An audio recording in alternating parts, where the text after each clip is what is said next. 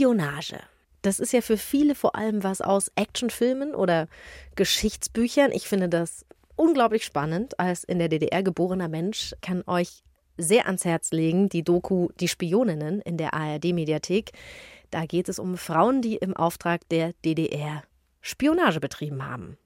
Aber unser Spion heute, der hat mehr was mit Musik zu tun, ist ja klar. Aber erstmal hallo und herzlich willkommen zu unserem Podcast Zoom Musikgeschichte und was sonst geschah. Hier bekommt ihr skurrile Anekdoten und Geschichten aus der Welt der klassischen Musik. Jede Woche gibt's eine neue Folge für euch und die picken wir immer raus aus dem Radioarchiv von BR Classic.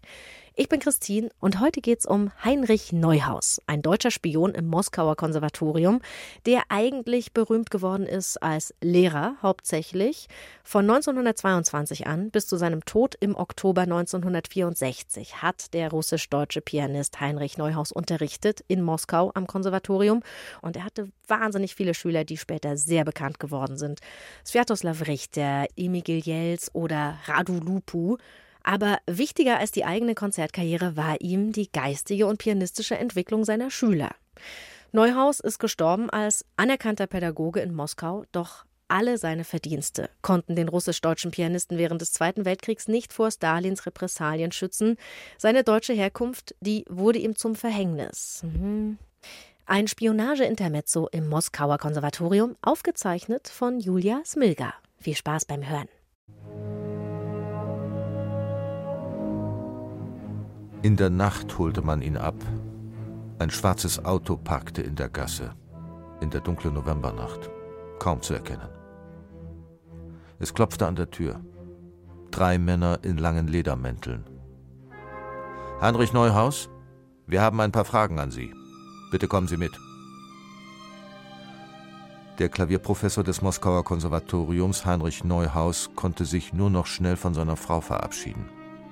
Das Ganze dauerte nicht einmal fünf Minuten. Neuhaus ging die Treppe hinunter, stieg in das Auto und verschwand in der schwarzen Moskauer Nacht. Es war vier Uhr morgens. Bald begann ein neuer Tag. Der 4. November 1941. Die deutsche Wehrmacht rückte immer näher. Sie stand schon 20 Kilometer vor Moskau. Professor Heinrich Neuhaus, geboren am 12. April 1888 im ukrainischen Jelisawetgrad, Sohn des Klavierlehrers Gustav Neuhaus, stammt aus einer deutschen Familie, wurde verhaftet wegen Verdacht der Spionage. Begründung Ablehnung der Evakuierung aus Moskau. Diese Zeilen stammen aus dem Haftbefehl gegen Heinrich Neuhaus. Der verdiente Klavierlehrer weigerte sich tatsächlich, Moskau während des Krieges zu verlassen, hauptsächlich wegen seiner kranken Schwiegermutter, die eine lange Reise nicht überlebt hätte. Außerdem wollte er seine Studenten Sviatoslav Richter und Emil Gilels nicht ohne Unterricht lassen. Diese Gründe hatte Neuhaus mehrmals bei seinen Vernehmungen im Moskauer Gefängnis Lubjanka erklärt. Alles umsonst. Die Untersuchungsrichter hatten eine andere Theorie. Neuhaus war Deutscher, also wollte er Moskau deswegen nicht verlassen, weil er auf die Einnahme durch die deutsche Wehrmacht wartete. Ein Verräter, ein Spion, ein Verfechter des Faschismus, all das wurde dem Klavierprofessor vorgeworfen. Fast neun Monate lang wurde er, mal jede Nacht, mal einmal in der Woche, aus seiner Einzelzelle zu Vernehmungen geholt. Sein Enkel Stanislav Neuhaus schrieb die Erinnerungen seines Großvaters auf. Die Verhörer haben mich nicht geschlagen, aber sie hatten andere Methoden. Man leuchtete mir in die Augen mit einem grellen Licht, drehte meinen Drehhocker, auf dem ich sitzen musste, mit einer erschreckenden Geschwindigkeit oder schlug lange laut auf einen Gong. Der ganze Psychoterror, um von mir das Geständnis zu bekommen, dass ich ein deutscher Spion bin.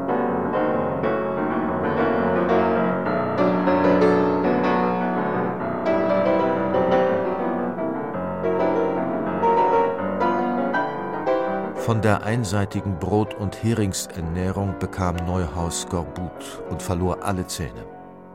Erst ein halbes Jahr nach der Verhaftung wurde es der Familie und Freunden erlaubt, ihm Essenspakete ins Gefängnis zu schicken. Bei einem Konzert im Kreml in Anwesenheit des englischen Premierministers Winston Churchill wagte Emil Gilels, Stalin wegen seines verhafteten Lehrers anzusprechen. Stalin schätzte Gilels sehr und gab sogar vor Churchill mit dem Pianisten groß an. Hitler hat Goebbels und ich Gilels. Dieser nutzte wiederum den günstigen Moment und erzählte Stalin von seinem kranken Professor im Gefängnis. Stalin ließ seinen Sekretär kommen und gab nur eine kurze Anweisung. Man müsste dem Mann helfen. Ob Gilels Aktion seinem Lehrer das Leben gerettet hat, ist nicht nachgewiesen.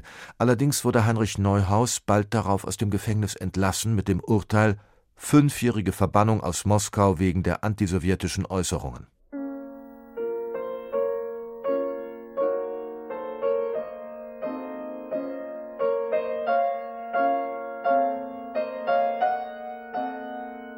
Am 19. Juli 1942 ging Heinrich Neuhaus langsam zu Fuß durch Moskau, vom Gefängnis nach Hause. Schmutzig, mit langem Bart, in einem Wintermantel und Winterstiefeln. Ein bekannter Musiker traf ihn an einer Kreuzung und schrie auf Herr Neuhaus, Sie sind frei, Gott sei Dank, wie geht es Ihnen? Neuhaus schwieg und sagte dann Wissen Sie was? Ich bin trotzdem überzeugt, dass Camille Saint-Saëns ein guter Komponist war. Auch neun Monate Einzelhaft konnten den Musiker in ihm nicht töten. Drei Monate später begab sich Heinrich Neuhaus an seinen Verbannungsort, in ein Dorf im Uralgebirge. Seine Schüler setzten sich dafür ein, dass es ihm wenigstens erlaubt wurde, im Konservatorium von Sverdlovsk, der nächstgelegenen großen Stadt, zu unterrichten. Aus dem Brief von Neuhaus nach Hause. Ich gebe Klavierunterricht und bereite mich auf vier Soloabende mit Bachs Musik vor, alle 48 Präludien und Fugen. Nicht um mit Samuel Feinberg zu wetteifern, eigentlich mehr für mich, weil gerade Bachs Musik mir jetzt am meisten Kraft gibt. Währenddessen kämpften Neuhaus Freunde, allen voran Dmitri Schostakowitsch, in Moskau darum, dass seine Verbannungszeit verkürzt würde. Das gelang. Nach zwei Jahren, im Herbst 1944, kehrte der 56-jährige Pianist nach Moskau zurück. Heinrich Neuhaus unterrichtete noch 20 Jahre am Moskauer Konservatorium, das unter seinem Einfluss regelrecht zur sowjetischen Pianistenschmiede wurde. Viktor Krainev, Lev Naumov, Rado Lupo, Ivo Pogorelic. Sie alle sind durch seine Schule gegangen. Mit seiner Forderung, dass an erster Stelle das musikalische Kunstwerk stehen müsse und der Interpret dahinter zurückzutreten habe, legte Heinrich Neuhaus die Grundlagen zu einem Interpretationsstil, den man als die klassisch russische Schule des 20. Jahrhunderts bezeichnen könnte.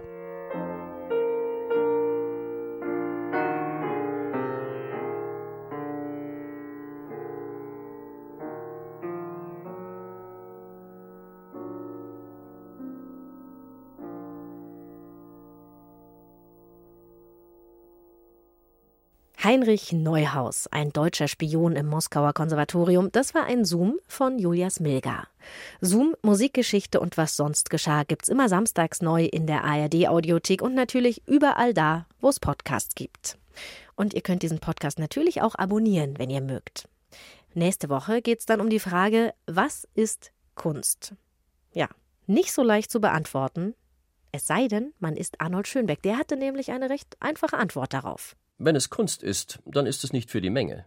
Und wenn es für die Menge ist, dann ist es nicht Kunst. Aber was ist, wenn Hollywood anklopft? Bleibt Schönberg bei seiner Meinung oder lässt er sich dann doch von Geld und Ruhm locken? Das hören wir beim nächsten Mal. Bis dahin macht's gut, eure Christine. Psst, psst, Geheimnis. Wer hat die Geige gestohlen? Woher kommt die geheimnisvolle Stimme? Was verbirgt sich in dem alten Opernhaus? Macht mit und löst unsere spannenden Rätsel und Kriminalfälle. Das Geheimnis. Musikalische Krimis und Rätsel zum Mitraten. Es war eine ganz normale Schulstunde, Deutsch bei Frau Krüger. Plötzlich hörten sie es. Ein unheimlicher Gesang erklang im Klassenzimmer. Wo kam der her? Das Geheimnis. Immer freitags als Podcast in der ARD Audiothek. Oh, ich glaube, ich weiß, wer es war.